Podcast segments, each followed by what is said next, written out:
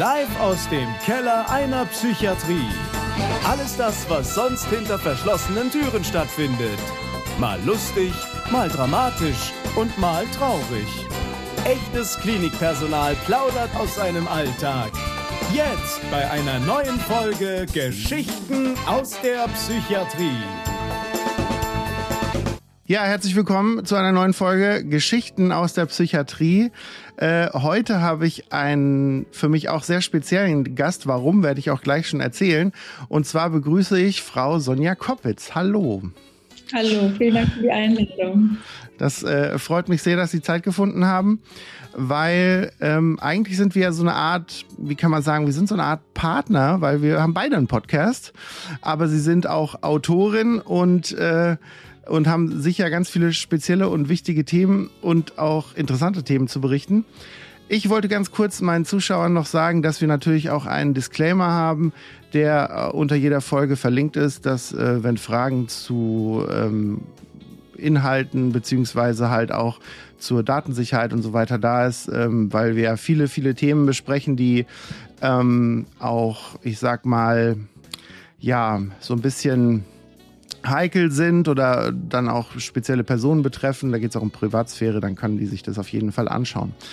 Ich muss sagen, ich habe, bevor wir jetzt in Medias Res gehen, ich habe gestern mich mit einem Freund getroffen, weil ich noch in so einer kleinen Urlaubszeit bin und habe da leider zu viel äh, zu viel Wein getrunken gestern Abend. Und deswegen habe ich mich heute ans Wasser gehalten, damit nichts anderes in mich reinläuft.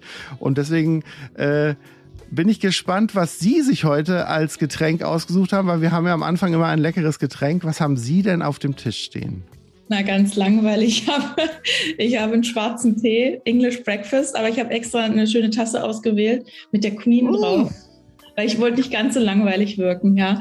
ähm, ich habe gerade, ich habe gerade meine Frühjahrsfastenkur hinter mir. Ich mache zweimal im Jahr so Heilfasten. Okay. Ähm, und da kann ich jetzt morgens noch keine Bloody Mary trinken, weil ich jetzt gerade am Aufbauen bin. Ähm, ich weiß nicht, ob Sie sich mit Fasten auskennen. Ich mache das halt, weil das auch ganz gut für den Kopf ist, tatsächlich auch für die Psyche.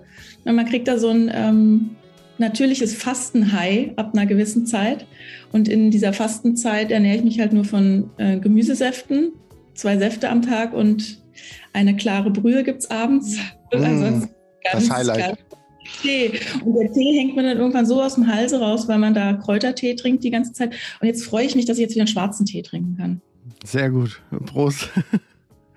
Ja, ähm, man muss sagen, heute nehmen wir ja zu einer ganz undankbaren 10 Uhr Morgenszeit auf und deswegen passt es mit dem Frühstückstee ja wahrscheinlich sehr gut.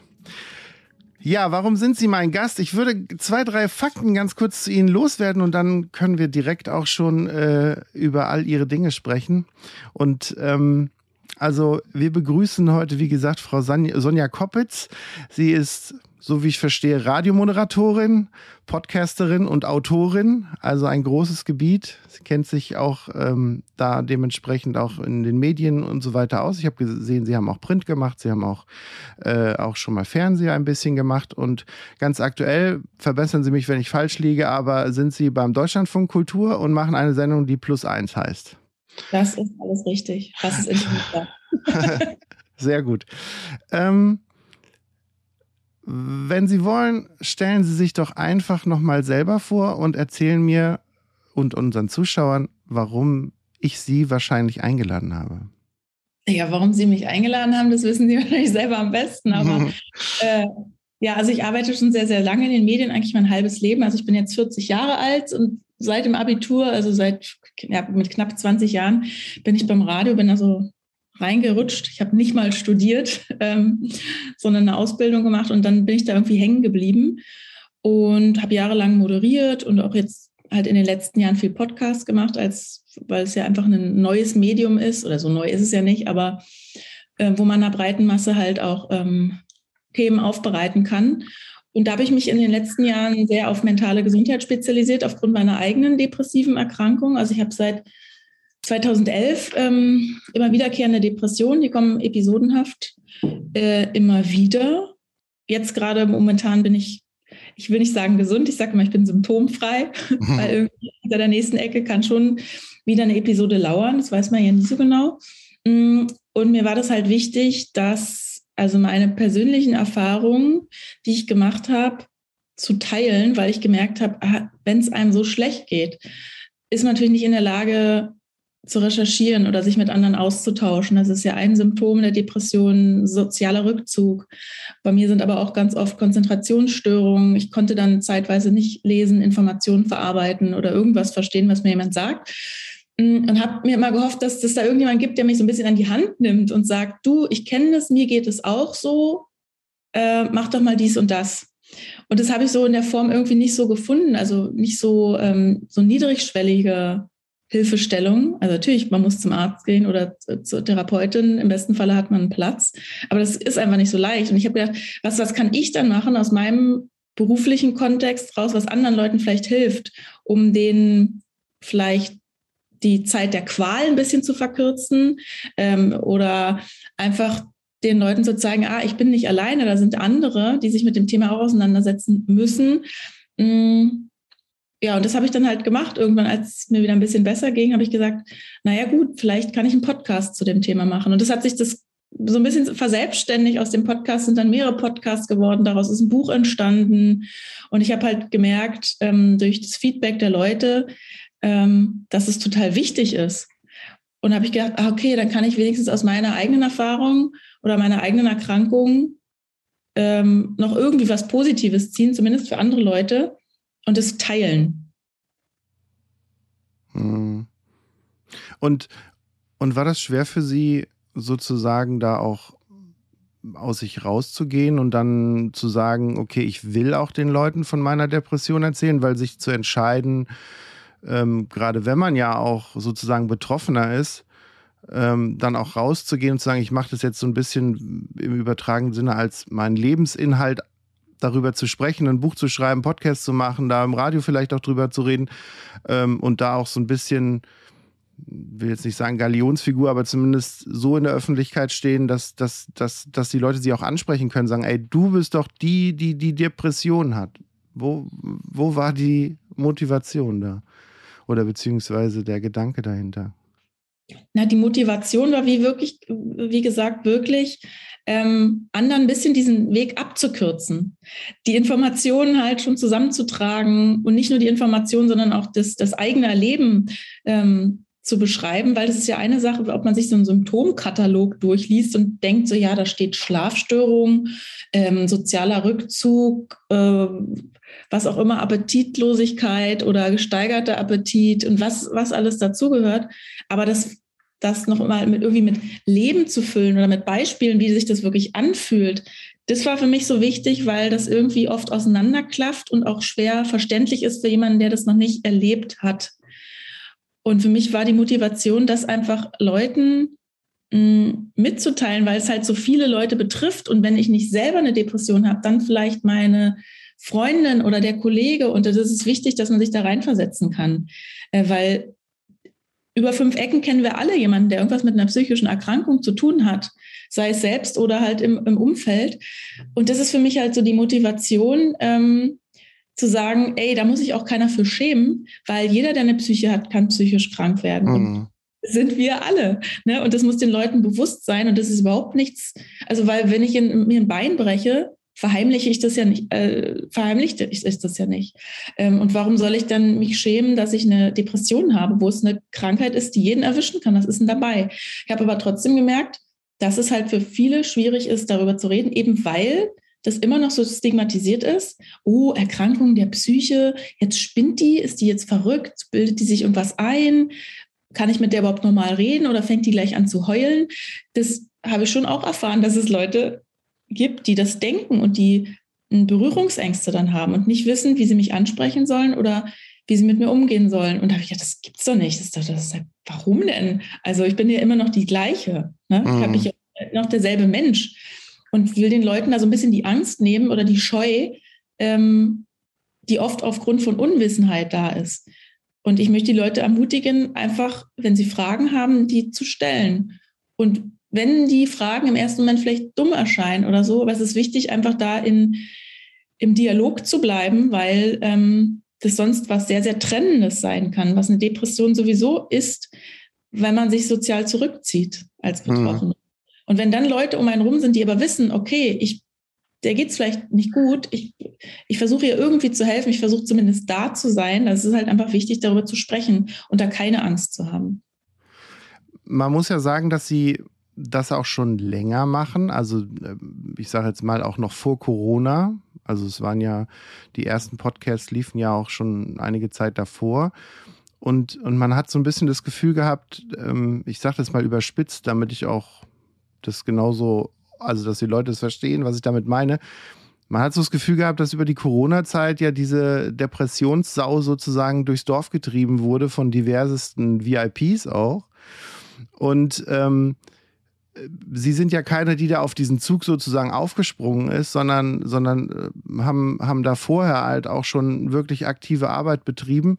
Was, was sagen Sie dazu, dass, dass so viele wie jetzt zum Beispiel Kurt Krömer, Sarah Connor und so weiter sich da auch ähm, jetzt so öffentlich nach oder während Corona so positioniert haben? Ist das eher so eine Aufklärungsfrage, dass die sagen, hey, ich will da auch aufklären oder keine Ahnung, überspitzt gesagt, hatten die keine Auftritte und sagen, jetzt komm, ich habe Depressionen.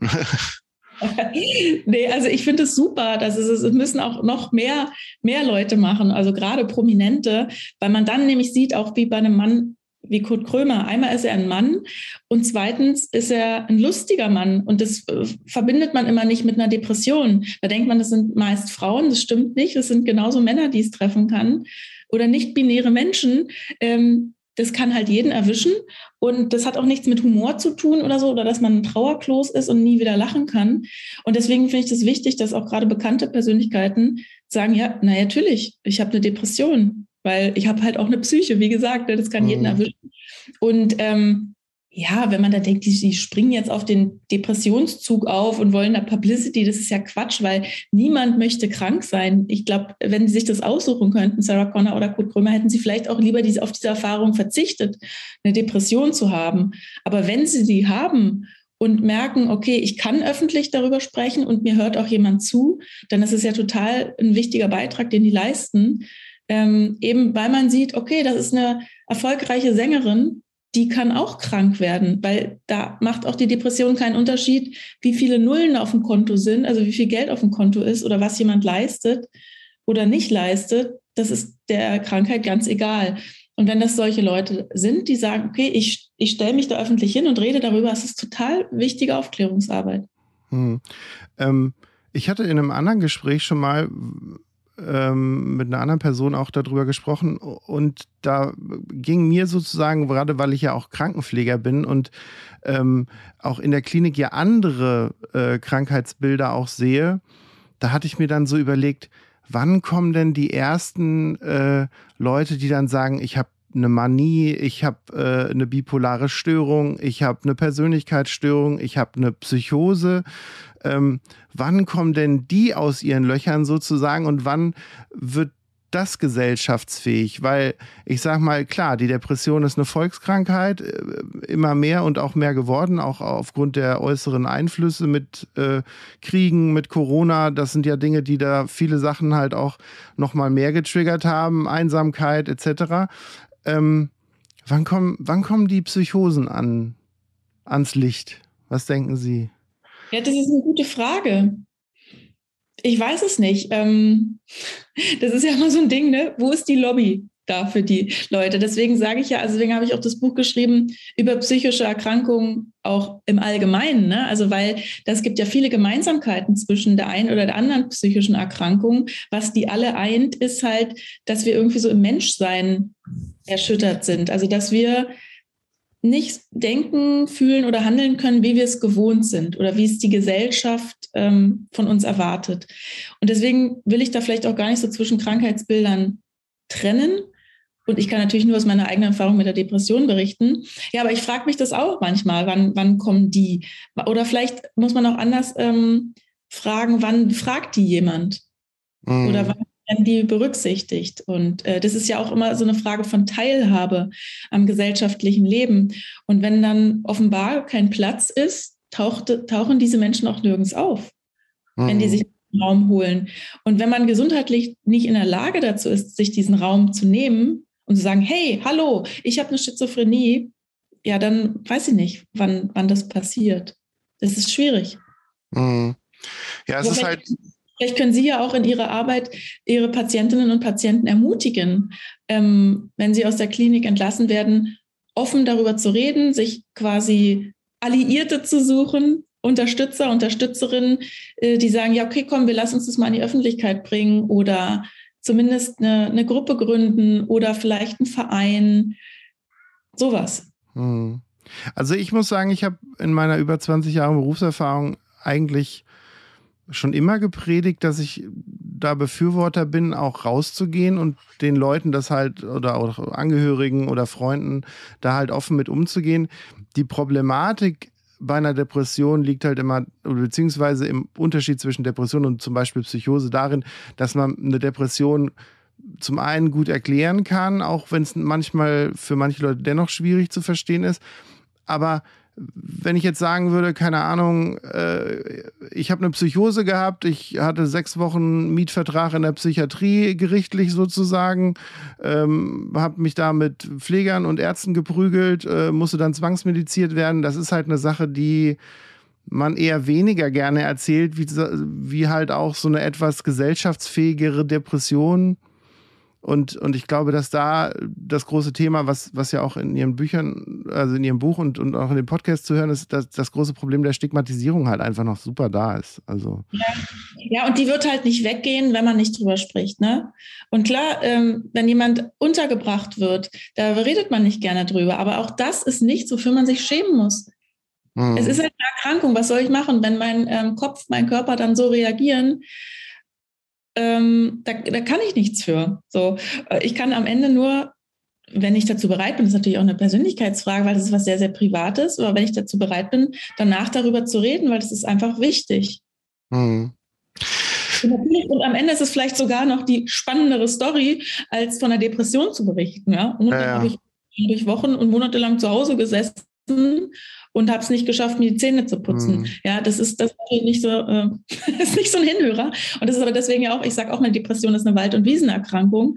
Da ist es dann vielleicht leichter, darüber zu sprechen, obwohl ich immer noch die Erfahrung gemacht habe, dass es trotzdem ganz viele nicht verstehen. Oder sie denken, sie verstehen es, aber was es dann für mhm. Auswirkungen mhm. eigentlich hat im gesellschaftlichen Leben, im Berufsleben, ähm, mit Wiedereingliederung, das wissen trotzdem auch immer noch die wenigsten.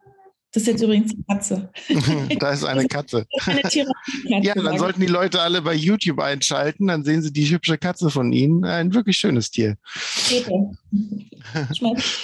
ähm, ja, ich hatte, ich hatte mit, mit äh, wie gesagt, anderen Leuten ja auch schon drüber gesprochen und da ging es dann auch um die ähm, um die Frage, wie weit will ich mich auch äh, zu meiner Krankheit äußern. Und selbst bei der Depression gab es dann, ich sage jetzt mal, von Managementseiten dieser VIPs dann auch immer die Ansage, ah, weiß nicht, ob es gut fürs Image ist und lass das mal lieber weg. Und selbst wenn bei der Depression ja solche Aussagen schon kommen, dann brauche ich mit der Psychose ja erst gar nicht anfangen. Ne?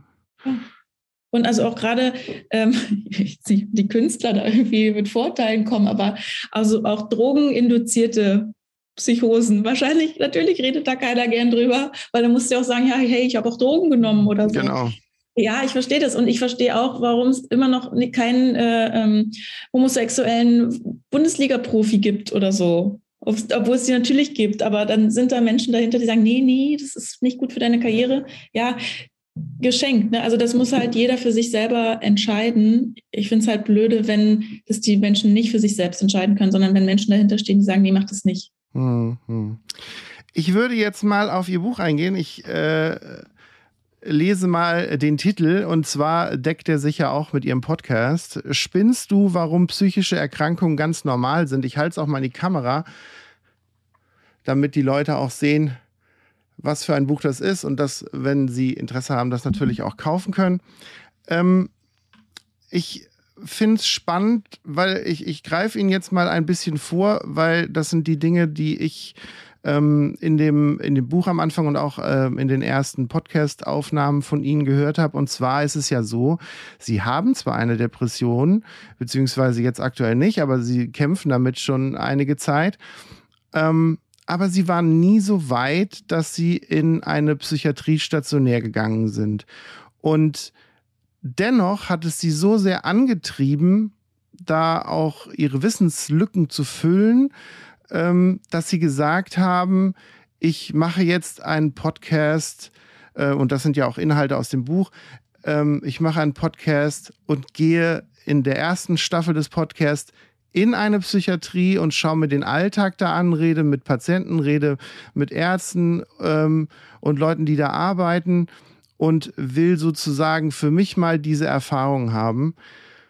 Und mein erster Gedanke war, wie war das für Sie, als, als Sie gesagt haben, okay, ich gehe in eine Psychiatrie, aber muss gar nicht und dann auf einmal geht hinter mir sozusagen metaphorisch gesprochen die Tür zu.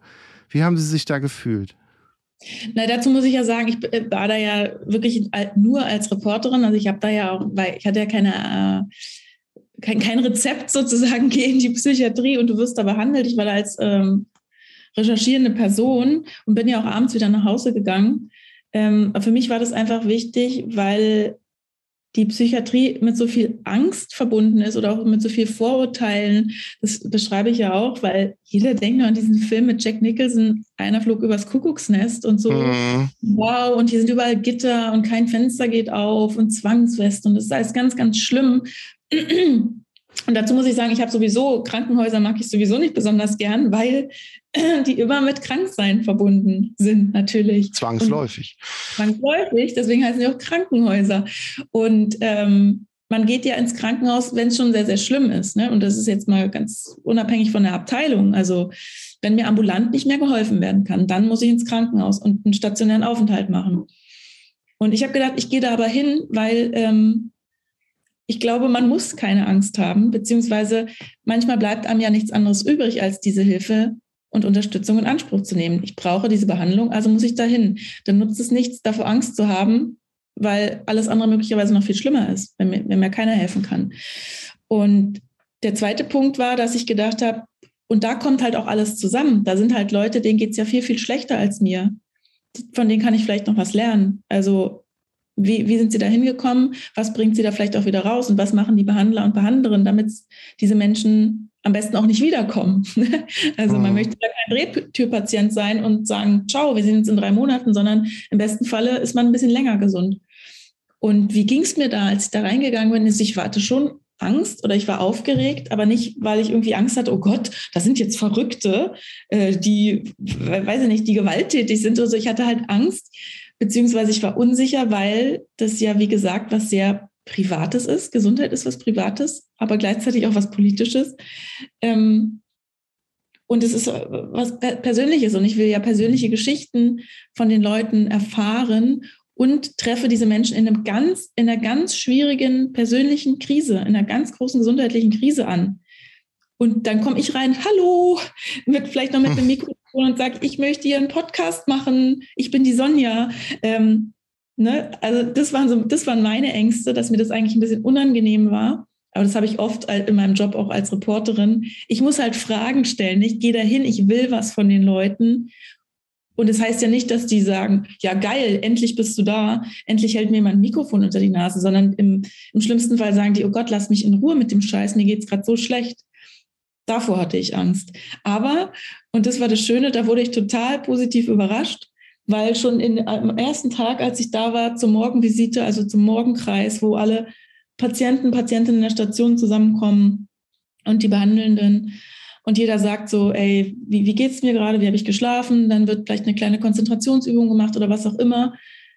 Und danach sind schon die ersten Leute auf mich zugekommen, nachdem ich mich halt kurz vorgestellt habe, dass ich jetzt hier den Alltag begleiten darf und sind auf mich zugekommen und haben gesagt, ach so, du bist die, also da war ich fürs Buch da, bist du die von dem Podcast? Ach, den habe ich schon gehört und so. Und ich habe gleich gemerkt, das Eis war gebrochen, als ich halt auch gesagt habe, ich habe selber Erfahrung mit Depressionen. Und dann begegnet man sich auf, auf einmal auf einer ganz anderen Ebene, nämlich auf Augenhöhe. Das ist nicht, da kommt eine Gesunde und will jetzt von mir als Kranke was wissen, sondern, aha, okay, die hat irgendwie ein bisschen Ahnung zumindest, wie sich das vielleicht anfühlt. Vielleicht war sie selber noch nicht stationär, aber die weiß, worüber wir hier reden. Und ich muss mich nicht mhm. verstellen. Und das war irgendwie was total Schönes. Also ich habe auch viele schöne Erfahrungen gemacht, zwischenmenschliche in der Psychiatrie, weil man sich eben in so einem verletzlichen einen verletzlichen Punkt trifft, aber in einem Schutzraum und wo alle wissen, worüber wir hier reden. Und das war was sehr Positives. Mhm. Vergleicht man sich da so ein bisschen, dass man sagen kann, okay, ähm, ich, ich habe zwar auch eine Depression, fühle ich mich jetzt kränker oder war ich kränker als der oder hätte ich vielleicht selber in die Klinik gehen müssen oder ähm, macht man das eigentlich gar nicht, weil das ja fürs Gespräch, vielleicht auch für die Gesprächsleitung oder wie sie dann halt das Gespräch führen, halt auch so ein bisschen ist, dass man sich so, ich weiß nicht, degradiert, aber dass man halt so sagt, okay, ähm, ich, ich war ja viel schwerer krank scheinbar als der. Warum ist der jetzt in der Klinik? Oder ich fühle mich viel, viel, viel besser als der und ich tue mir da schwer, mit dem zu reden, weil es dem gerade so schlecht geht?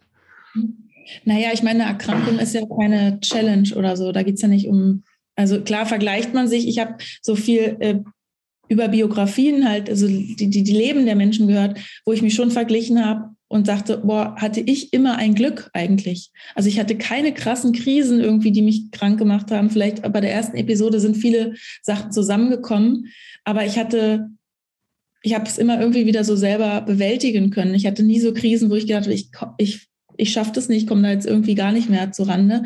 Und da habe ich Menschen kennengelernt, die viel, viel schlimmere Sachen erlebt haben. So, das habe ich schon verglichen. Und da, da habe ich dann wieder so gemerkt, boah, wie gut geht es mir eigentlich? Okay, ich bin zwar vielleicht auch krank, aber ansonsten geht es mir ziemlich gut. Ne? Also ich war noch nie über längere Zeit arbeitslos. Ich hatte noch nie irgendwie eine krasse Trennung. Ähm, wir sind keine Kinder gestorben oder solche Sachen, meine ich damit. Ähm, und klar, auch so diesen, ich sage jetzt mal, Krankheitswert vergleicht man dann auch. Aber das ist ja so individuell, wie der Leidensdruck ist und wie man damit umgeht, dass man da jetzt ja keine Challenge machen kann, uh, ja, ich hätte da vielleicht schon in die Klinik gemusst. Was ich oft gedacht habe, okay, wenn es mir mal so schlecht geht, dass ich merke, ambulant hilft mir nichts mehr, dann kann ich in die Klinik gehen und das, äh, das, und das hilft möglicherweise. Natürlich nicht allen und vielleicht auch nicht so schnell, wie man sich das vielleicht wünscht. Aber da ist trotzdem immer noch, das ist so quasi der, die letzte Anlaufstelle. Und das weiß ich für mich auch, dass ich da keine Scheu haben muss, da hinzugehen. Mhm. Ja, habe ich das Gott sei Dank ambulant immer geschafft, aber da kann ich, ne, weiß man, kann man nicht für die Zukunft sprechen. Mhm. Ja, ähm, ich will an dieser Stelle gerade nochmal für die Leute, weil sie sich ja immer vorstellen, Podcast ist ja vielleicht auch wie bei uns gerade hier im Gespräch, man spricht miteinander und so weiter. Ich möchte so ein bisschen eine Lanze für ihren Podcast brechen, weil ich bin selber so ein bisschen, wie sagt man, audiophil. Ich freue mich über Diversität. Ich höre auch verschiedene Arten von Musik und bei Podcasts bin ich auch immer interessiert, wie der gemacht wird und so weiter. Und ihr Podcast hat das Besondere. Ich habe meiner Frau, als ich das das erste Mal gehört habe, ich gesagt, du, das ist wie ein Hörspiel. Habe ich gesagt, da ist, da, weil wir, wir sind große drei Fragezeichen-Fans zum Beispiel. Da geht es dann halt auch um Töne, um Hintergründe oder auch um Variationen, dass mal Echos eingebaut werden oder dass auch verschiedene Stimmen da sind und so weiter und so fort. Da habe ich gesagt, hör dir den mal an, das ist wirklich wie so ein, wie so ein Hörspiel gemacht. Wie, wieso, wieso war Ihnen das so wichtig? Weil deswegen sollten die Leute auf jeden Fall den Podcast auf jeden Fall mal hören, weil das so was Spezielles ist. Ja, naja, ich würde gar nicht sagen, dass es so speziell ist. Es ist halt in der Reportageform gemacht. Ne? Also es ist jetzt kein Hörspiel, wir haben jetzt keine Geräusche so großartig eingespielt oder was nachgestellt, sondern ich bin ja wirklich mit meinem Mikrofon in die Psychiatrie gegangen und will das, ich erzähle es ja nicht nur nach, sondern ich erzähle ja auch, während ich dann da bin und spreche mit den Leuten und die hört man ja dann auch. Oder ich bin ja auch bei Behandlungen dabei, zum Beispiel bei einer Elektrokrampftherapie und beschreibe das dann, wie das war und so. Ähm, ich will das halt erlebbar machen, weil ich denke, dass man das dann halt noch besser dass es noch besser beim, beim Zuhörenden ankommt, dass man es dann noch besser fühlt. Also nicht nur kognitiv versteht, oh, die erzählt mir jetzt hier was über psychische Erkrankungen, sondern so hört sich das an und so fühlt sich das dann vielleicht auch an, wenn man da in diese Psychiatrie geht. Mhm. Und ne, also diese Ängste, klar, aber auf der anderen Seite hört man halt auch Leute, äh, denen es hilft oder Leute, die da sind, um die Leute zu behandeln, also Ärzte, Ärztinnen, Therapeuten, Therapeutinnen, die äh, da auch zu Wort kommen. Und das ist halt es ist halt ja auch so ein Kino im Kopf, was dann abläuft, wenn ich Geräusche höre. Ich habe dann so meine eigenen Bilder, ich bin ja viel mehr involviert in diese Geschichte dann. Und deswegen habe ich das so gemacht. Mhm. Ja, man hört ja auch an den verschiedenen Stimmen, dass es dann auch manche Leute schwerer fällt zu sprechen oder dass das halt auch verschiedene Arten von Menschen auch ähm, mit verschiedenen Sprachen oder ich erinnere mich an die, an die eine Ärztin, die ähm, einfach schwierig auch zu sprechen hatte, weil die keine Deutsche war, ne? die dann ähm, äh, asiatischen Hintergrund hatte und man dann auch sagte, oh, was redet die jetzt genau, wo man genau hin und so. Also man, diese, diese große Variation an Menschen, das, das fand ich halt auch äh, äh ziemlich spannend.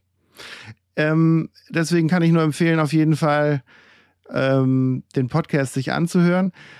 Ich habe eine Sache auch mitbekommen, da wollte ich Sie noch nachfragen, und zwar, Sie haben die Situation gehabt, dass Ihnen Ihre Ärzte sozusagen geraten, beziehungsweise auch abgeraten haben, dass Sie gesagt haben, Sie, Sie sind so stabil, Sie brauchen gar keine Psychotherapie. Wie fühlt man sich, wenn man sowas hört? Also am Anfang, also als ich das allererste Mal zum Psychiater gegangen bin, also da, da wo ich dann irgendwie geahnt habe, okay, es könnte vielleicht eine Depression sein, war, wo gehe ich jetzt eigentlich hin, was mache ich eigentlich, war meine erste Verbindung, ich gehe irgendwie zum Psychiater. Und Psychiater sind ja nun mal Ärzte in erster Linie. Manche haben dann halt noch eine psychotherapeutische Zusatzausbildung, ja. Das war ein Psychiater, ein Neurologe auch, also einer vom, vom, vom alten Fach, das ist noch kombiniert irgendwie. Mm. Und der hat mir Medikamente verschrieben. Und da hatte ich auch keine Berührungsängste und habe die auch genommen und die haben mir auch sehr gut, sehr schnell geholfen. Also schnell heißt, es gibt immer so eine Wirklatenz, also zwei bis vier Wochen können es sein. Bei mir waren es wirklich nach zwei Wochen, dass ich schon gemerkt habe, also ist man nicht gesund, ne? das muss ich auch mal dazu sagen, weil viele denken, ich schmeiße eine Pille ein und dann geht es mir gut, sondern nach zwei Wochen hat man dann das Gefühl, ah, okay, vielleicht sterbe ich jetzt an dieser Erkrankung nicht. Also ich überspitze das, ne? Dann sehe ich dann wieder so ein ganz kleines Licht am Tunnel, am Ende des Tunnels, ah, okay, ja, ja, möglicherweise gibt es Hoffnung. So. Und ich kann mir vielleicht selber helfen, indem ich versuche, zumindest wieder die, äh, die ganz basalen Dinge im Leben zu machen, wie ich esse mal wieder was oder ich wasche mich mal wieder. Ne? Das heißt, mir helfen die Medikamente nach zwei Wochen. So, und dann hat es mir auch ähm, gut geholfen und ich bin dann irgendwann auch wieder alleine rausgekommen aus dieser ersten Episode. Aber dadurch, dass ich ja immer wieder Episoden erlebt habe, habe ich gedacht, ich muss doch mehr machen. Ähm, oder es kann ja nicht sein. Und der Psychiater, der mir dann auch gesagt hat, ja, Sie sind ja ein reflektierter Mensch und Sie kennen ja Ihre Baustellen im Leben. Also ich bezeichne es schon als Baustellen. Jeder hat so seine Dinger. Ne? Ich muss meine eigenen Grenzen immer wieder erkennen und auch verteidigen. Ich muss Pausen machen. Ich darf nicht so viel arbeiten. Ich muss genügend Sport treiben, mich gesund ernähren, bla bla bla, was wir alle wissen. Diese Baustellen kenne ich und trotzdem werde ich immer wieder krank. Das kann ja nicht sein. Da muss doch noch irgendwas mehr sein. Und ich war dann halt auch oft so, oft zwei, dreimal bei so einer ähm, probatorischen Erstsitzung, bei einer Therapeutin, auch in einer, in einer schlimmen Episode, die mir dann aber gesagt hat, ja, aber Sie wissen ja alles. Sie, ich brauche aber Ihnen jetzt keine Psychoedukation machen. Ich muss ja nicht erklären, was eine Depression ist. Ich muss Ihnen ja nicht erklären, was die Symptome sind und so habe ich gesagt, ja, aber äh, ich muss doch irgendwie noch was machen können, damit ich nicht immer wieder Rückfälle kriege oder immer wieder eine Episode erlebe. Und sie hat mir dann auch gesagt, sie sieht keinen Therapiebedarf und sie könnte mir, wenn überhaupt, nur eine Kurzzeittherapie anbieten, bla bla bla. Also ich wurde immer so weggeschickt auch wieder, wo ich dachte, das kann doch nicht sein. Und irgendwann habe ich aber tatsächlich auch über die Kassenärztliche Vereinigung mal einen, einen Therapieplatz bekommen bei einem Verhaltenstherapeuten, der auch, ähm, also er war ärztlicher Psychotherapeut, also er war auch Psychiater und habe gedacht, das ist vielleicht ganz gut in der Kombination. Der kann auch mit meinen Medikamenten dann vielleicht mich weiter noch beraten und so weiter. Und da habe ich dann halt mal, ähm, ich sage immer zwei Staffeln gemacht. Ich muss immer so an eine Serie denken. Also zweimal zwölf Sitzungen, also zwölf Sitzungen, dann nochmal verlängert, also 24 Sitzungen, was immer noch eine Kurzzeittherapie ist. Ich sage mal dann halt zwei Serienstaffeln gemacht. Was mir ehrlich gesagt auch nicht so geholfen hat, wie ich es mir dann vielleicht erhofft habe. Ich habe von der Verhaltenstherapie mir ein bisschen mehr erhofft, dass doch praktischere Ansätze noch da sind. Vielleicht, wie äh, überwinde ich Denkmuster, wie äh, überwinde ich komische Angewohnheiten vielleicht, ähm, wie etabliere ich bessere Angewohnheiten, sowas war da nicht. Vielleicht ging es mir zu dem Zeitpunkt auch schon wieder zu gut und ich bin zu gesprächig. Also ich habe mich oft sehr nett mit dem unterhalten, aber so richtig gebracht, würde ich sagen, hat es nichts. Wobei ich trotzdem immer eine Lanze brechen will für eine Psychotherapie. Und ich stehe auch immer noch auf Wartelisten. Und ich würde auch jederzeit, wenn ich wieder einen Platz habe, bin ich da und gehe dahin. Weil schaden kann es auf keinen Fall. Und wenn ich nur ein bisschen was lerne, ähm, finde ich das sehr, sehr wichtig. Und auch mich immer wieder mit dem Thema auseinanderzusetzen, finde ich sehr wichtig. Ähm, und trotzdem fand ich es echt befremdlich, dass ich oft so weggeschickt wurde. Sei es aus, wir haben halt keinen Platz, ne? also das weiß ich auch, dass der Bedarf ja viel höher ist als die ähm, Therapiemöglichkeiten in Deutschland und es anderen vielleicht viel schlechter geht und ich dadurch weggeschickt wurde oder wie auch immer oder weil die Medikamente wirken und irgendwann hört so eine Depression sowieso von alleine auf. Vielleicht sind es dann nur sechs Monate statt neun oder so mit einer Therapie. Gut, dann mache ich halt die drei Monate länger, weil ich keine Therapie habe. Also das ist halt so die Frage. Und es ist natürlich total deprimierend, gerade wenn man depressiv ist, äh, weggeschickt zu werden. Und das finde ich halt auch höchst bedenklich. Ähm, aber das, das steht halt weder in der Macht der Behandelnden noch in der Macht der Patienten, sondern das ist halt die Bedarfsplanung und die liegt bei der Politik. Und da rede ich auch immer wieder gern drüber, dass da einfach nachgebessert werden muss, weil sonst platzen nicht nur die Psychiatrien aus, den, aus allen Nähten, wie sowieso schon, da sind es auch die psychosomatischen Fächer, ähm, weil wenn ich eine Depression erstmal chronifiziere und dann vielleicht noch das nächste körperliche dazu kriege. Also irgendwo landen die Patienten schon. Und da äh, plädiere ich immer dafür, doch vielleicht eher anzusetzen, bevor es schlimm wird. Und das heißt, im ambulanten Bereich schon die Leute aufzufangen, bevor, bevor man dann ins Krankenhaus muss. Mhm. Das, das stößt ja so ein bisschen auch in das gleiche Horn, was Sie, ähm, was Sie auch in dem Buch schreiben. Und ähm, äh, da gibt es ja auch, ähm, ich sag mal, die größeren Kritiker der Psychiatrie aktuell, Finzen und Weinheim zum Beispiel, die sie ja auch äh, zitieren, beziehungsweise in ihrem Buch ja auch ähm, in einem für mich sehr umfangreichen, also die Quellen, die sie da eingegeben haben, sind ja auch sehr umfangreich. Also finde ich auch für Leute, die da interessiert sind zum Nachlesen, auch ziemlich spannend. Auf jeden Fall, dass die ja auch ähm, geschrieben haben, dass die Psychiatrie ja auch ihre Grenzen hat und dass man eigentlich das System von eher so dem, dem, dem biologisch-molekularen Blick der Medikamente weiter auch auf diese soziale Komponente mit Psychotherapien und so weiter mehr heben sollte ähm, da, das, da sind sie sozusagen, wie soll man sagen, also ähnlich ähm, der Meinung von auch diesen äh, Autoren. Ja, ja, weil ähm, gerade, also wenn man jetzt über eine Depression spricht und mir dann die, die Experten immer sagen, das ist eine multifaktorielle Erkrankung. Das heißt, eigentlich wissen wir gar nicht, wo es herkommt. Es sind viele Sachen, die mit reinspielen. Das kann, was ist es eine neurobiologische Grundlage da? Da ist irgendwas mit dem Stoffwechsel im Gehirn. Es sind soziale Faktoren, also Stressoren von außen, die eine Rolle spielen habe ich eine prekäre Arbeitssituation? Sowas alles spielt damit rein. Und wenn man das weiß, dann, dann, dann muss man doch auch kombinieren können, okay, dann helfen Medikamente alleine vielleicht nicht. Ähm, und dann hilft vielleicht ein Krankenhaus alleine auch nicht. Und das sagen wir Behandelnde auch immer wieder. Ein Krankenhaus ist halt auch so der letzte Schuss. Ne? Also da kommen alle rein, denen draußen niemand geholfen hat. Also wo es ambulant nichts nicht, nichts so sehr geholfen hat, dass die Menschen alleine lebensfähig sind. Und ähm, deswegen ist es halt eine gesamtgesellschaftliche Aufgabe, auch so die, die Lebensumstände mal so unter die, die Lupe zu nehmen. Wie leben und wie arbeiten wir eigentlich? Und das gehört alles mit zusammen. Ähm, und da muss ich keine psychische Erkrankung kriegen. Ich kann auch was Körperliches kriegen, wenn ich unter Stress leide oder wenn ich mir ständig Sorgen machen muss um mein Einkommen und wie ernähre ich überhaupt die Kinder. Ne? Das, das, das kann sich alles auf die Gesundheit auswirken. Und deswegen ist es halt nicht mit einer Pille getan und auch vielleicht nicht mit einem Krankenhaus, sondern da spielt ja viel, viel mehr mit rein. Also das ist die Frage, wie leben wir eigentlich? Hm, hm. Glauben Sie denn, dass Ihre Erwartungen an Psychotherapie, die Sie ähm, ja erst nicht erhalten, dann etwas erhalten haben und dann sagen, hat mir jetzt nicht so viel geholfen, dass Sie zu hohe Erwartungen angesetzt hatten sozusagen? Oder ähm, ist das eher so, dass, ähm, dass es wirklich nicht so geholfen hat und das bei Ihnen nicht so gezündet hat? Hm. Also ich habe jetzt nicht erwartet, dass der mich da gesund äh, macht mit den Fragen, die er mir stellt oder die Antworten, die ich da für mich finde. Hm, ich habe mir halt so ein paar Anregungen erhofft irgendwie. Aber da kann ich auch, weil, wie gesagt, ich hatte jetzt nur den einen Therapeuten, da kann ich auch sagen, vielleicht hat es dann so nicht so gematcht. Ne? Das ist ein bisschen wie beim Online-Dating. Man muss schon auch ein bisschen Match haben und mhm. sagen, das passt jetzt auch wirklich so von Mensch zu Mensch. Ähm, bloß aufgrund meiner Erfahrung immer weggeschickt zu werden, habe ich auch gedacht, ich mache das jetzt aber bei dem. Ich mache das, ich, ich probiere jetzt nicht noch fünf andere aus, weil wer weiß, ob mir überhaupt noch fünf andere angeboten werden, sondern das ist jetzt der, der mir zugewiesen wurde und dann ziehe ich das jetzt durch und das wird was. So. Mhm. Ähm, ich weiß nicht, ob ich dazu hohe Erwartungen habe.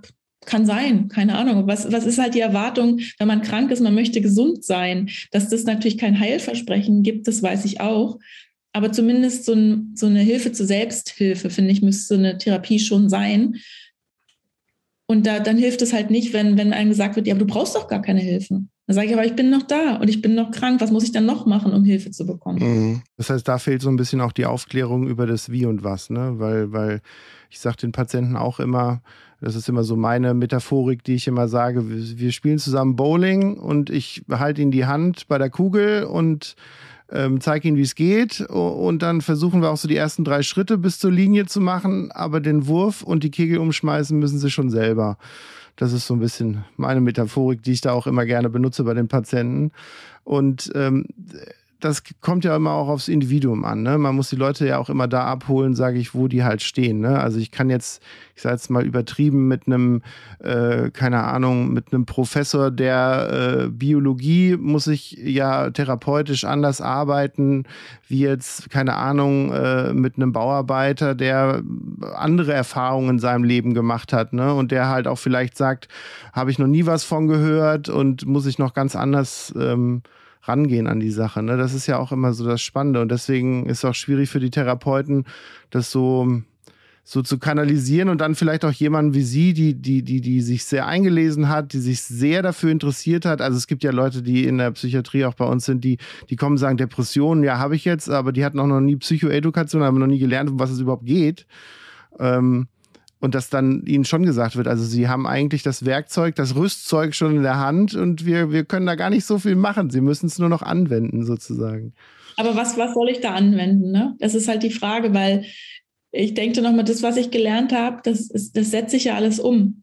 Und das ist ja auch dieses Ding, ähm, dass am Ende kann man ja nicht sagen, was hilft oder man kann auch nicht sagen, man kann auch nicht wissenschaftlich zu 100 Prozent erklären, okay, warum kommt es denn jetzt immer wieder? Ne, mhm. Ne? Also ich kann ja immer nur wieder, deswegen sage ich auch immer, dieses gesund sein oder gesund bleiben ist für mich so eine lebenslange Aufgabe, ähm, weil ich kann ja jetzt nicht aufhören, Sport zu machen oder mich gesund zu ernähren oder darauf zu achten, genügend zu schlafen, vielleicht nicht so viel Stress zu haben, äh, immer wieder Pausen zu machen, Grenzen zu setzen. Ne? Das, das muss ich halt, das ziehe ich so durch. Ne? Und da wird, irgendwann wird man ja auch, ich sage jetzt mal bewusst, da wirst du ja bekloppt. Ähm, hm. Wenn du immer so strukturiert sein musst, ne? ich strukturiere meinen Tag, da, da denke ich ja so nicht, dass ich so eine Zwangsstörung entwickle, weil ich auf so viele Dinge achte, nur um bitte nicht gesund zu werden, äh, nicht wieder krank zu werden. ne? Das macht einen ja dann schon krank. Ähm, mhm. Ähm, man muss auch wieder loslassen können. Ich, man muss ja auch wieder leben können. Ähm, und trotzdem sind es diese kleinen Vehikel oder diese kleinen Werkzeuge, die ich an die Hand gekriegt habe und die ich verinnerlicht habe. Und die mache ich ja alle. Und trotzdem ähm, verhindert es ja nicht, dass ich möglicherweise nächstes Jahr wieder die nächste Episode kriege. So. Und das ist dann halt auch so frustrierend, dass man denkt, aber ich mache doch schon alles. Mhm. Und trotzdem. Aber das ist halt das Leben. Ähm, und man kann nicht alles, nicht alles beeinflussen. Da muss man dann auch, oder muss ich dann auch, oder habe ich auch so ein, wieder so ein Teil Gelassenheit in, entwickeln ähm, und zu sagen, okay, es ist, wie es ist. Und das ist natürlich auch ein Prozess, äh, den man so durchlebt, finde ich, wenn man, ich glaube, das ist bei allen chronischen Erkrankungen so, dass man sich damit abfindet. Also ganz am Anfang meiner Recherche und ganz am Anfang meiner Erkrankung habe ich immer gefragt, aber warum? Warum denn ich? Warum, also nicht, warum habe ich das verdient, sondern ich, ich lebe doch schon relativ gesund, ja. Da habe ich noch nicht mal Alkohol getrunken. Warum bin ich denn krank? Mhm. Ähm, und dieses Warum war mir dann irgendwann egal. Ich habe dann halt gemerkt, okay, darauf gibt es keine Antwort oder es gibt viele verschiedene Antworten und, und keine weiß jetzt, welche die richtige ist. Und das dann irgendwann loszulassen, okay, diesen Ist-Zustand anzunehmen, zu sagen, es ist halt so, okay, ich gehe jetzt damit um. Und so ist es jetzt auch immer in den gesunden Phasen. Ich versuche das halt total zu genießen und kann es auch sehr gut genießen, weil ich ja eben weiß, wie schlimm es auch sein kann. Und weil ich weiß, ich habe nur diese eine Gesundheit und erstmal auch nur dieses eine Leben. Und das will ich halt total genießen und so gut es geht leben. So, und das mache ich dann auch. Das mache ich dann auch in vollen Zügen. Ähm, und in der S-Bahn. nee, ähm, das ist dann wirklich so, das ist dann auch möglich, aber trotzdem habe ich immer im Hinterkopf, ich kann auch wieder krank werden. Hm. Ja, das, äh, ich glaube, wenn Sie jetzt sozusagen die Frage mit dem Warum ich und so weiter irgendwie, wenn sie das ein Tier oder ihre Katzen oder meinen Hund fragen würden, die würden sich diese Frage halt nicht stellen. Wir Menschen sind halt immer auf der Begründungssuche, ne? Ähm, da wird halt nichts hingenommen, sondern dann wird erstmal äh, gesucht und gesucht. Da wir ja nicht ganz so viel Zeit haben und wir nicht hier drei Stunden, was ich sehr genieße, aber nicht drei Stunden miteinander quatschen können, ähm, wollte ich auf jeden Fall noch zwei, drei Dinge sagen. Also zum einen, die zweite Staffel von Ihrem äh, Podcast kann ich auch nur jedem an, ans Herz legen, weil da geht es darum, wie ist die Zeit nach der Klinik. Also was, ähm, was fühlen Menschen da, was, was sind die Ängste und äh, was sind Schritte, die man machen kann. Ähm, fand ich auf jeden Fall auch sehr spannend und und Sie haben auch ja noch einen zweiten Podcast, der heißt Nicht ganz dicht. Da gehen Sie dann speziell auf die Krankheitsbilder ein. Also das heißt, wenn sich jemand mal informieren will, was ist eine Manie, was ist Narzissmus und so weiter und so fort, dann sind das Dinge, die da halt auch geklärt werden. Deswegen kann ich da nur sagen, finde ich eine gute Sache. Ich habe ähm, einen Satz noch in Ihrem Buch gelesen, äh, den ich gern ähm, noch äh, hinterfragen würde. Und zwar haben Sie gesagt, die Psychiatrie ist der Spiegel der Gesellschaft. Wie würden Sie das, weil ich kann mir schon was von da vorstellen, aber wie könnten Sie das und meinen Zuhörern sozusagen nochmal verpacken? Na, das ist auch ein bisschen das, was ich vorhin schon gesagt habe. Jeder, der eine Psyche hat, kann psychisch krank werden und das sind halt wir alle. Und deswegen kann auch jeder da landen in der Psychiatrie. Und es ist nicht so pfui bar und äh, da sind Leute in der Psychiatrie, äh, äh das sind äh, alles Menschen. Und es ist auch genau, wie ich vorhin versucht habe zu beschreiben, dass man aus ganz unterschiedlichen Gründen halt erkranken kann an einer psychischen Erkrankung oder einer psychischen Störung. Ähm, und es ist halt so ein Schmelztiegel, ne? Da kommen, da kommen alle hin. Und das ist egal, Mann, Frau, alt, jung, reich, arm, was für ein Job, was für ein Hintergrund. Ähm, und teilweise sind es halt auch diese gesellschaftlichen Strukturen, die einen dann krank machen können. Also unsere, wie funktioniert unsere Arbeitswelt? Müssen wir immer die Ellbogen raushalten? Ähm, wie funktioniert unser Bildungssystem? Hat da jeder die gleichen Chancen? Ähm, würde ich sagen, nein. Und deswegen ist es ein, ist es auch ein Spiegel der Missstände, die wir in der Gesellschaft haben, äh, der politischen Missstände, der Versorgungslandschaft in Deutschland, ähm, die vielleicht im, im, im weltweiten Vergleich immer noch total gut ist und total, wir haben eine total gute Versorgung, wenn man das mit anderen Ländern abgleicht. Und trotzdem werden ja Menschen krank. Und deswegen ist es ein Spiegel der Gesellschaft, weil psychische Erkrankungen halt so aus so ganz unterschiedlichen Gründen entstehen können. Und es ist nie der eine Grund. Und da spielen soziale Faktoren halt auch eine große, große Rolle, die, glaube ich, immer noch unterschätzt werden auch. Mhm. Ich, ich würde mal einfach, um diese Aussage mit dem Spiegel der Gesellschaft nochmal in den Ring zu werfen, ähm, weil das wahrscheinlich eine Sache ist, die ich gar nicht so weiß und die Sie vielleicht auch gar nicht so wissen, aber über die interessant ist nachzudenken, weil wir reden ja jetzt von der deutschen Gesellschaft. Wenn man die Frage Psychiatrie als Spiegel der Gesellschaft in Nordkorea stellen würde oder in Russland stellen würde oder vielleicht auch nur in Spanien stellen würde. Also das muss ja jetzt gar nicht so in die Extreme gehen. Glauben Sie, dass es da auch vollkommen anders ist oder äh, dass die Probleme einfach nur abhängig der Politik etc. und der Bildung ähnlich sein könnten? Oder wie sehen Sie das? Es ist halt was Zwischenmenschliches. Ne? Also äh, das hat ja auch viel mit Beziehungsgestaltung zu tun und wie gehen wir miteinander um und wie helfen wir Menschen oder Menschen, die Unterstützung brauchen, wie gehen wir miteinander um? Und fallen welche durch, durchs Raster?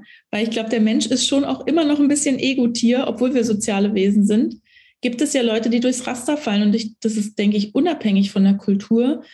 Es ist, da habe ich zu dem Thema so ein bisschen recherchiert, auch in Kulturkreisen sind ja in anderen Kulturkreisen sind psychische Erkrankungen ja vielleicht noch viel mehr stigmatisiert und äußern sich teilweise auch anders weil sie so weggedrückt werden, dass sie als Rückenschmerzen mhm. rauskommen oder als was ganz anderes. Und da gibt es auch ganz viele verschiedene Bezeichnungen dazu. Zum Beispiel, wenn man, ich weiß nicht mehr, wo es war, in irgendeinem Kulturkreis sagt man, ich habe eine traurige Leber. Also das mhm. ist schon eine Wortwahl. Ist, merkt man, das ist, da hat er irgendwie eine ganz andere Herangehensweise. Mhm. Ähm, und es ist trotzdem, glaube ich, weil das die Menschen schon eint, dass wir soziale Wesen sind, aber manchmal sich doch jeder selbst der Nächste ist. ähm, und dass da halt Menschen auf der Strecke bleiben. Und da sind wir dann doch schon wieder ein bisschen wie ein Tier. Ne? Also man sagt auch dieses Sickness Behavior, wenn man krank ist, dass man sich so zurückzieht, auch wie gerade zum Beispiel in der Depression. Das ist vielleicht ein ganz natürliches Verhalten. Das machen kranke Tiere ja auch. Und kranke Tiere werden dann aus, ausgegrenzt aus der Gruppe, weil, oh Gott, es könnte ja auch was Ansteckendes sein. Und da sind wir als Menschen ja eigentlich weiter, müssten wir mhm. weiter sein, kognitiv. Aber ähm, anscheinend doch nicht immer weil die Hilfe manchmal zu spät ansetzt oder das Verständnis füreinander, das Menschliche manchmal dann doch fehlt. Ich äh, muss sagen, wenn wir über Gesellschaft sprechen und auch die Wahrnehmung von Krankheiten in der Gesellschaft, fällt mir immer eine Geschichte ein, die ich selber erlebt hatte vor einigen Jahren. Und zwar ging es darum, wir haben in der Klinik, wo ich damals gearbeitet habe, haben wir einen knapp 50 Jahre alten Mann aus Ghana bekommen, der ähm, halt auch dementsprechend, ich sage jetzt mal, etwas kultureller gekleidet war. Also es waren jetzt keine Jeans und T-Shirts, sondern der hatte dann halt auch so ein bisschen, wie sagt man da, Tracht oder zumindest was an, was klar nicht nach Deutschland aussah. Ähm, und wir hatten das Gefühl, dass er Stimmen hörte, weil er redete mit sich selber und er wurde aufgegriffen von der Polizei, als er in der Fußgängerzone stand und hat mit äh, Schaufenstern gesprochen. Hat also Schaufenster gepredigt oder irgendwelche Bewegungen gemacht. Und dann haben die den bei uns in die Psychiatrie gebracht und dann kommen natürlich diese ganzen Mechanismen. Dann sagt man, okay, der soll Medikamente kriegen, dann hatten wir die Sprachbarriere, weil er nicht wirklich Deutsch konnte und dann überlegte man, was man macht. Und dann kam aber raus, dass er Angehörige ähm, in der gleichen Stadt hatte und die meldeten sich dann und sagten, der ist bei uns zu Besuch, der wohnt gar nicht hier. Und der ist sozusagen in seinem kleinen Dorf, das war wohl wirklich sehr kleines Dorf, wo er in Ghana wohnte, sozusagen der äh, Bürgermeister, Schrägstrich Medizinmann, äh, Schrägstrich Schamane. Und das ist der angesehenste Mensch dort. Und die Leute gehen mit ihren äh, Problemen, sei es von Fußpilz über andere Krankheiten, gehen die zu dem und er bespricht dann Warzen oder er gibt Tinkturen oder was auch immer ähm, und geht da halt so auch so sehr naturell dran und sie sagten, bitte geben Sie ihm keine Medikamente. Der Flug, der Rückflug ist schon gebucht ähm, und der muss seinen Job da in dem Dorf auch wieder machen. Und das ist überhaupt keine Handhabe, dass der jetzt irgendwelche Medikamente bekommt, weil das wäre einfach grundlegend falsch in der Wahrnehmung für die Leute in dem Dorf. Und das ist für mich eins der, der speziellesten Beispiele, wo man sagen kann, wir würden diesen Menschen sofort Medikamente geben, damit er aufhört, Stimmen zu hören. Und dort ist er förmlich sozusagen der Bürgermeister vom Ort und, und kümmert sich da um alles andere. Ähm, und wird halt auch äh, sehr, sehr respektvoll wahrgenommen in seinem äh, Habitus. Ne? Das ist ein total schönes Beispiel, weil da ist ja dann die Frage, wo ist dann auch überhaupt der Krankheitswert? Warum soll der Medikamente bekommen, bloß weil er mit dem Schaufenster spricht? Das ist ja vielleicht seine Wahrheit und wir wissen doch nicht, was er gesehen hat oder mit wem er da Kontakt aufgenommen hat im Schaufenster. Genau. Und wenn er, wenn er niemanden gefährdet und wenn er nicht selbst das Gefühl hat, er leidet unter irgendwas, dann ist ja immer die Frage, ja, wo ist der Krankheitswert? Und da ist ja dann auch immer, deswegen sage ich, warum psychische Erkrankungen normal sind oder so, weil dieser Begriff normal, was ist denn auch normal? Ne, wir haben eine Definition von, wie hat man sich in der Gesellschaft, in der Fußgängerzone zu verhalten, wenn man vor einem Schaufenster steht. Wir sagen, steh da und guck dir die Klamotten an. Und er hat vielleicht in dem Schaufenster was gesehen, was wir nicht gesehen haben, weil wir dazu gar nicht in der Lage sind, weil uns dafür die Antennen fehlen. Äh, und das mhm. ist ja mhm. so was, der Mensch ist ja so individuell und wie unser Gehirn funktioniert, wie unsere Synapsen verschaltet sind, ist so individuell. Ähm, wer sagt denn, das ist richtig, das ist falsch? Und ich mache auch immer gerne das Gedankenspiel, wenn ich sage, stellt euch doch mal vor, ähm, 99 Prozent der Bevölkerung sind depressiv, haben Depressionen. Dann ist das ganz normal. Und dieses eine Prozent, die äh, vielleicht fröhlich durch die Welt laufen und einen Antrieb haben, äh, da sagt man so, was ist denn mit denen los? Man muss es ja nur mal umkehren und fragen, ja. was ist normal und was ist krank. So. Ja, ist immer, immer ganz spannend, auf jeden Fall. Also das, sind, das ist ja auch mein täglich Brot sozusagen. Ich ähm, wollte noch mal zu Ihrem Buch kommen oder beziehungsweise ganz kurz noch mal sagen, ich finde dieses Buch deswegen übrigens so gut, weil ähm, das vollgepackt ist mit Informationen, aber auch mit Geschichten, also was sie erlebt haben, auch ähm, in der Zeit, wo sie in der Klinik äh, als Re äh, Reporterin waren. Und ähm, ich finde, dass es halt auch so niederschwellig geschrieben ist, dass auch Leute, die jetzt sagen, ich brauche Informationen über Psychiatrie oder auch über, über Krankheiten, aber ich will da jetzt äh, kein Medizinstudium mitmachen und ich will irgendwelche Worte hören, die ich nicht verstehe. Dafür ist dieses Buch echt gut. Also da, es, gibt, es gibt wenige, finde ich, die, die ähnlich diese Fähigkeit haben des Aufklärens und des Erklärens ähm, und das Ganze aber nicht so, so hochtrabend medizinisch, weil das, das, wie Sie schon am Anfang sagten, da kommen dann irgendwas mit Traurigkeit und mit äh, Niedergeschlagenheit, wo man dann immer denkt, so, was, was, was genau meinen die da jetzt mit und was ist das? Und dieses Buch hilft da äh, schon ganz gut und es hat ja, hat ja auch 350 Seiten. Das heißt, da ist auf jeden Fall alles vollgepackt drin. Deswegen finde ich das, also ich war ziemlich dankbar, auch dieses Buch gefunden zu haben und dann auch dankbar, mit Ihnen darüber zu sprechen.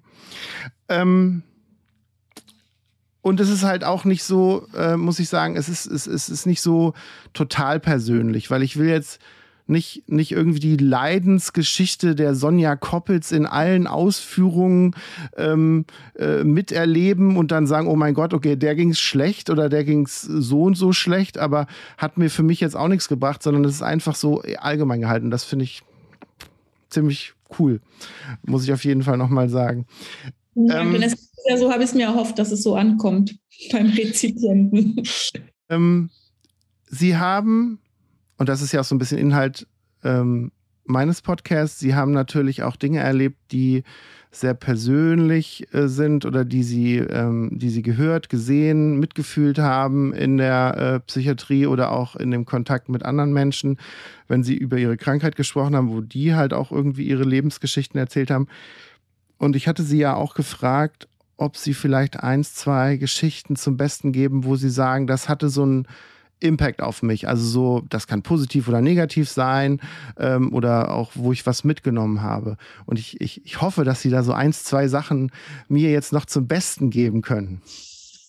Naja, wenn es um lustige Geschichten geht, was immer, aber da, da sind wir auch so, so Mensch, äh, natürlich auch im Krankenhaus sind wir so Mensch, wenn es ums Thema Essen geht, äh, dass immer irgendwo was gefehlt hat und dann die Frage war, wer hat jetzt meinen Gurkensalat geklaut oder so.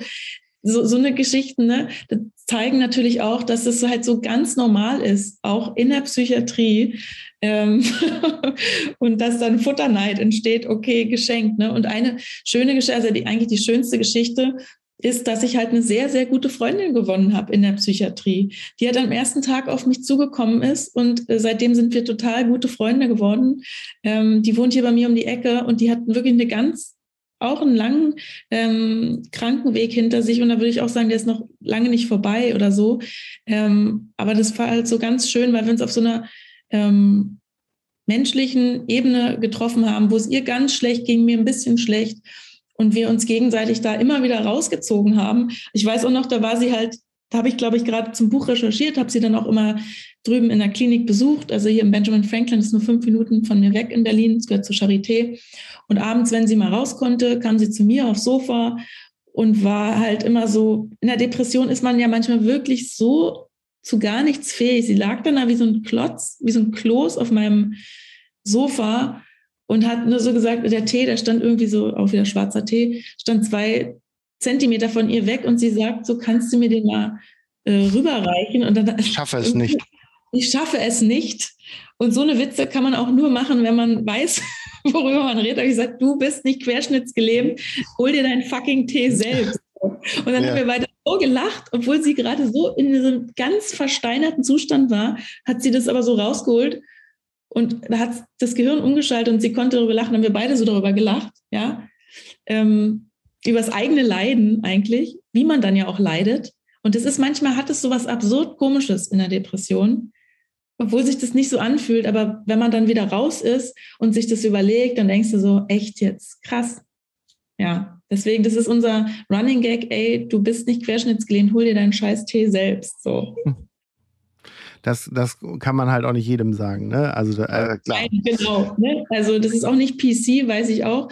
Aber in diesem Zwischenmenschlichen bei uns ist, da funktioniert das. das.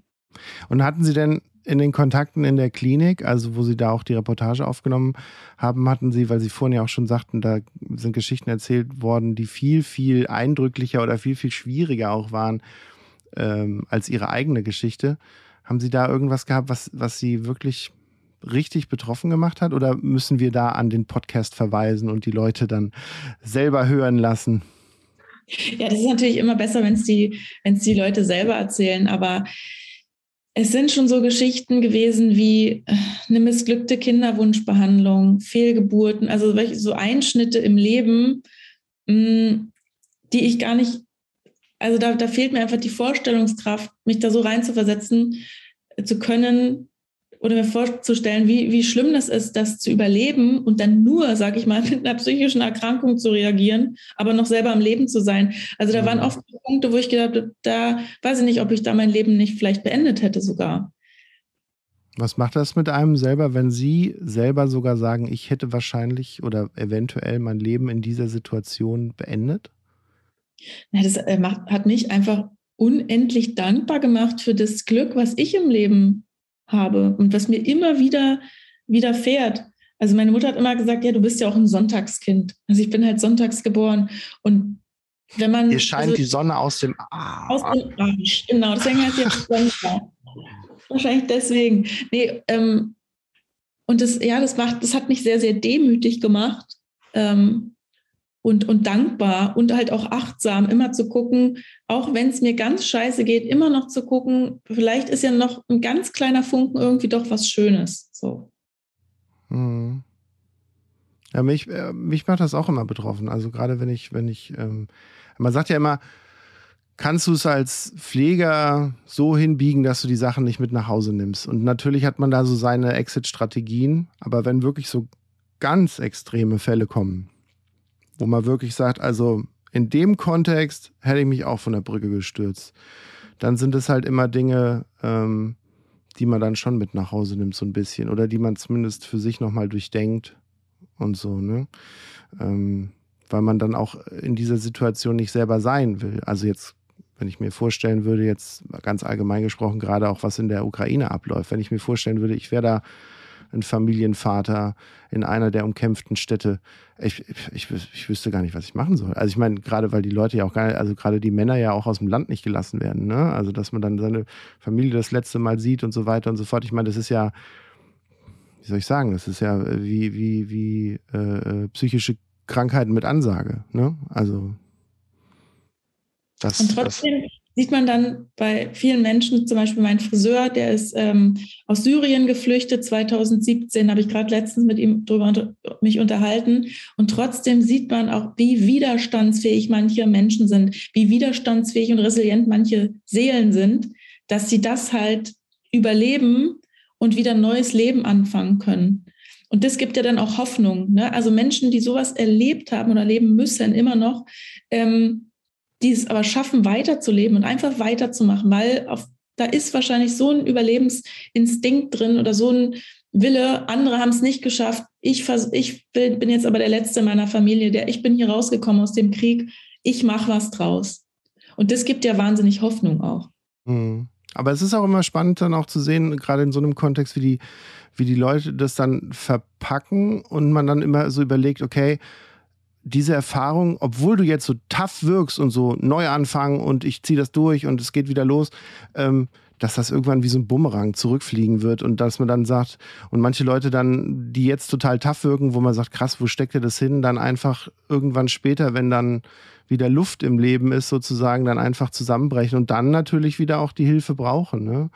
Das ist äh, ja immer auf jeden Fall ziemlich, ziemlich verrückt auch mitzuerleben. Aber so ist es halt bei uns in der Psychiatrie. Alles ein bisschen verrückt. Ähm, ich würde sagen, dass ich jetzt gleich noch eine letzte Frage an Sie habe und ich äh, jetzt schon mal für das Gespräch mich bedanke. Es war äh, sehr aufschlussreich und ich freue mich immer drüber, auch wenn Leute an die Öffentlichkeit gehen. In Ihrem Fall ist es ja sogar sehr öffentlich, dann auch mit, mit Podcast und Buch. Ähm, und alle Leute, die bei meinem Podcast äh, gerne sich aktiv mit beteiligen wollen. Wir haben eine WhatsApp-Nummer, äh, die hier auch auf mein Handy aufläuft. Da äh, gebe ich gerne auch Rückmeldungen. Da sind auch äh, hier und da auch schon einige Fragen auch mal gekommen ähm, und die ich dann gerne auch mal auch unseren äh, Interviewpartnern, meinen Interviewpartnern dann auch mitgebe. könnt ihr euch gerne melden. Und Frau Koppitz, eine Frage, die mich auf jeden Fall so ein bisschen interessiert, ist, da Sie ja jetzt auch schon so einen Leidensweg hinter sich haben, was denken Sie, hätten Sie retrospektiv besser machen können? Oder wo Sie sagen, also wenn ich meinem, meinem Vergangenheitsmenschen oder meine, meine, meine Vergangenheitsperson nochmal erzählen müsste, hey, du wirst eine Depression bekommen, verhalte dich vielleicht ein bisschen mehr so oder mehr so. Was, was würden Sie dieser Person erzählen? Hm, also da habe ich mir schon oft drüber Gedanken gemacht und will immer gar nicht so in Selbstvorwürfe verfallen. Aber eine Sache, die ich bei jeder depressiven Episode, also jetzt, dass ich es jetzt hätte verhindern können oder so, durch irgendwas, was ich hätte tun können, glaube ich nicht. Aber jede erneute depressive Episode habe ich immer gedacht, hättest du nicht früher, hätte ich nicht früher erkennen müssen, dass, hätte ich nicht früher zum Arzt oder die Medikamente doch wieder schneller höher setzen oder so müssen.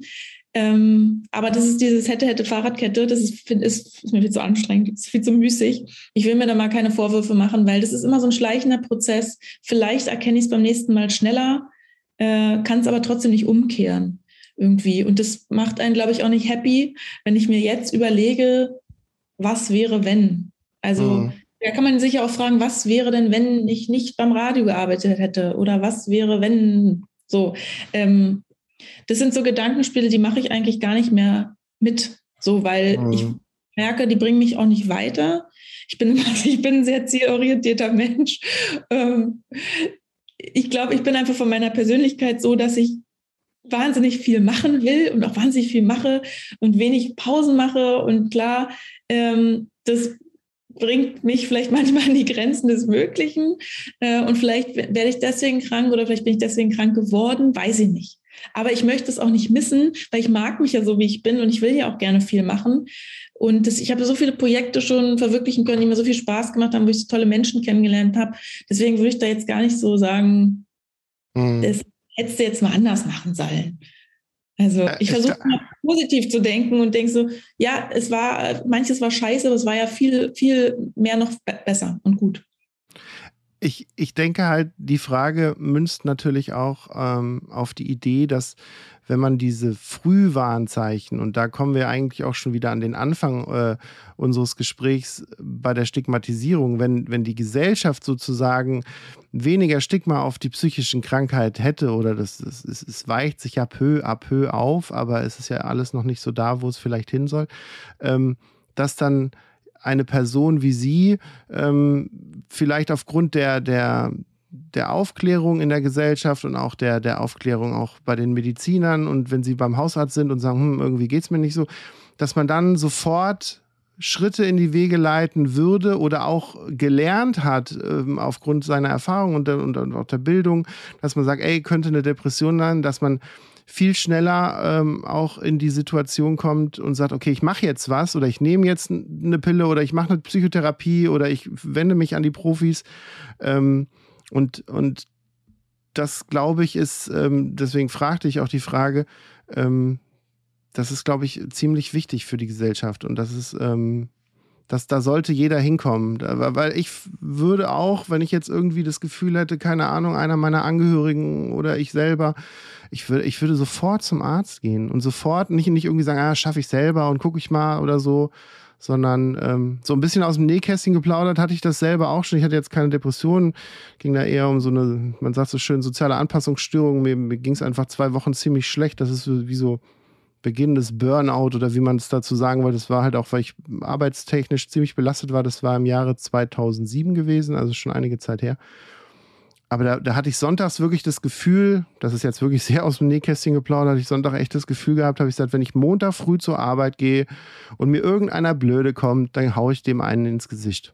Was überhaupt, was überhaupt gar nicht mein Punkt ist. Also ich bin kein gewalttätiger Mensch oder ich bin so, aber ich hatte dieses Gefühl, ich kann, der Arbeitsdruck war so hoch, dass ich gesagt habe, wenn das passiert, egal ob das ein Patient oder ein Pfleger oder ein Arzt oder ein Psychologe und wenn es die Putzfrau ist, habe ich gesagt, wenn die mir einen blöden Spruch tut und in dem Moment habe ich gesagt, ich muss nach Hause gehen. Ich bin wahrscheinlich selber irgendwie dadurch betroffen und ich war montags früh beim Arzt und der hat gesagt, was wollen wir tun? Der hat mir natürlich auch direkt Tabletten angeboten und ich habe gesagt, geben Sie mir eine Woche Zeit, einfach für mich, weil ich glaubte, dass ich das irgendwie selber hinkriege.